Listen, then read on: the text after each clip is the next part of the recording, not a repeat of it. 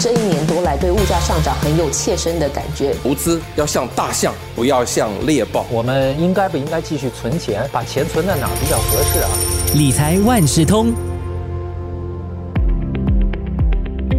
理财万事通，你好，我是九六三好 FM 的思源。其实我一直在想这个问题哈，嗯，我们是需要预留多少的存款作为应急的资金？如果想要买保险的话，需要多少的保额？如果想投资，又有哪些选项呢？这些疑问哈，都可以在新加坡金融管理局还有业界合作推出的基本理财规划指南当中找到答案。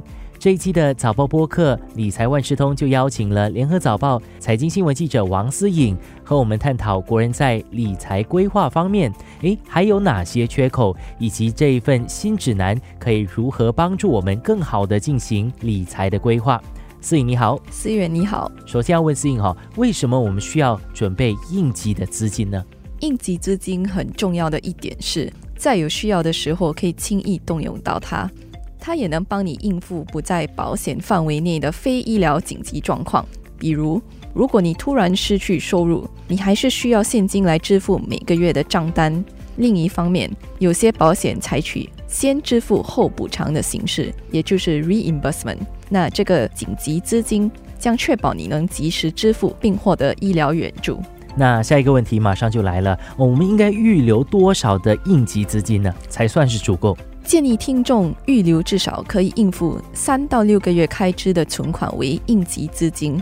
如果收入不稳定，则建议听众预留可应付至少十二个月开支的存款为应急资金。那每个人的家庭情况或者是存款啊、理财方面都不一样，所以我们要如何去计算我需要用多少钱来做这个应急资金呢？你可以先算好每个月的家庭和个人开支需要多少。比如需要偿还的贷款有多少，需要付的信用卡账单、保险费用和税款是多少？当然，你也可以将一部分的资金存放在储蓄户头，另一部分的资金可以考虑购买新加坡储蓄债券或 SSB。SSB 获得政府的担保，可以在任何月份赎回，而不用支付罚金。另外，金管局也鼓励国人购买保险。相当于年收入九倍的死亡与永久性残障保额，以及相当于年收入四倍的严重疾病保额。你说到了保险哈，虽然现在已经比较少了，但是还是会有人有这样子的想法，诶，觉得自己年轻力壮，我我不需要购买死亡还有永久性残障啊，还有严重疾病的保险。这样子的人，你有什么建议给他们吗？如果个人是因为严重意外或者严重疾病失去收入，保险能在这个时候起到关键的作用。此外，如果你越年轻而且越健康，支付的保险费也更低，尤其是在投保时就锁定保险费的定期寿险或 Term Life Insurance。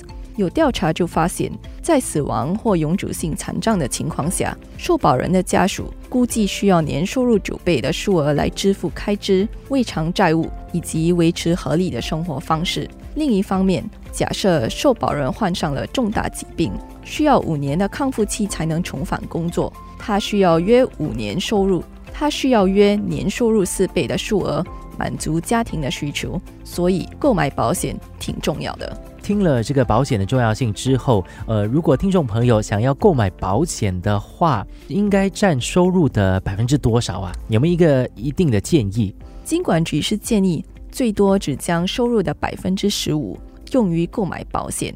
在一些情况下，比如你购买了包含投资和保障元素的终身寿险或 Whole Life Insurance，你有可能动用超过百分之十五的收入。另外，金管局也建议个人。可以将至少百分之十的收入用于投资，为退休生活铺路，或达成其他财务目标。从短期的角度，你可以考虑购买新加坡储蓄债券或国库券，以及定期存款。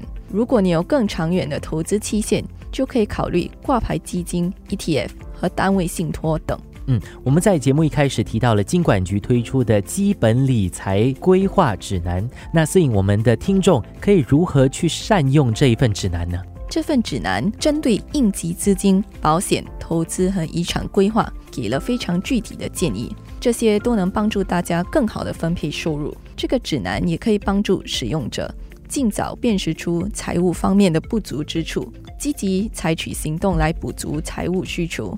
在这里也建议已经购买金融产品的听众朋友，可以定期审核产品的组合，确保这些产品依然能满足你的需求，特别是在个人状况出现变化的情况下。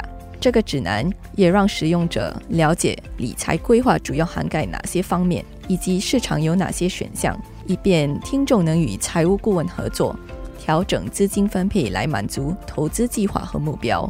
对于年轻的国人来说，保障还有投资其实是同样重要的。他们可以尽早的开始投资，哈，就可以从复利中获益，就能够过舒适的退休生活了。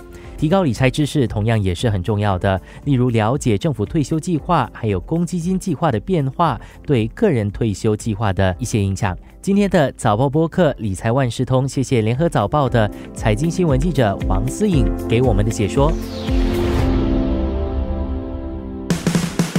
理财万事通与你分享既专业又易懂的财经知识。